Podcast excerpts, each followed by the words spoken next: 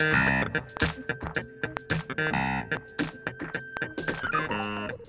VoiceTubers, this is Nina, and you're listening to the Pronunciation Challenge.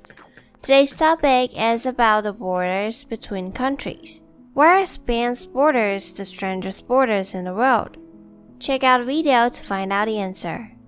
And today's sentence is Several warships actually surrounded the island, and the Spanish launched a counter assault with some commandos and arrested the 12 Moroccan soldiers.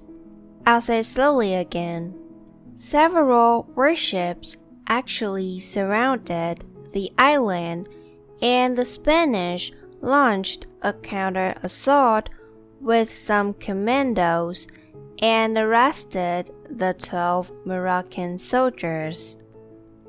Let's check out the pronunciation tips. The first one, the island. When the comes before an vowel sound, it becomes the the island, the island, and the S in island is silent, so the island, the island.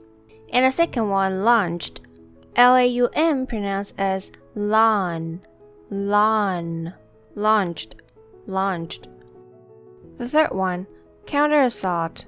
The two A's in assault pronounced differently. The first one pronounced as the schwa sound a, and the AU pronounced as all all, assault, assault. And the next one, commandos, commandos, commandos.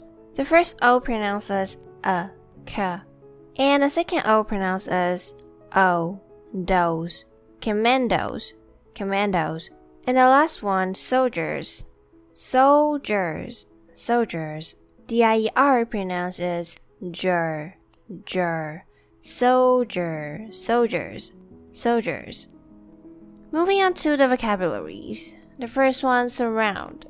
Surround is a verb and it means to be everywhere around something. For example, the town is surrounded by mountains. The next one, launch.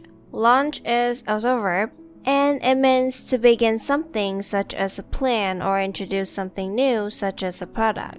For example, the rebels launched a devastating attack last night. And the last one, Commando.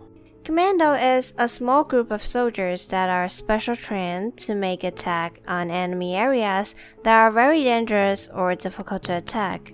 For example, the mission would have been more appropriately carried out by military commandos. Alright, that's all for today's episode. Pheasant Island must be one of the most peculiar islands in the world. In a year, this island belongs to Spain for six months and France for the other six months. And the two countries even hold ceremonies to transform ownership of this island. Do you know any unusual places or borders like those mentioned in the video? Let us know in the comments and don't forget to record a sentence. I'll see you next time.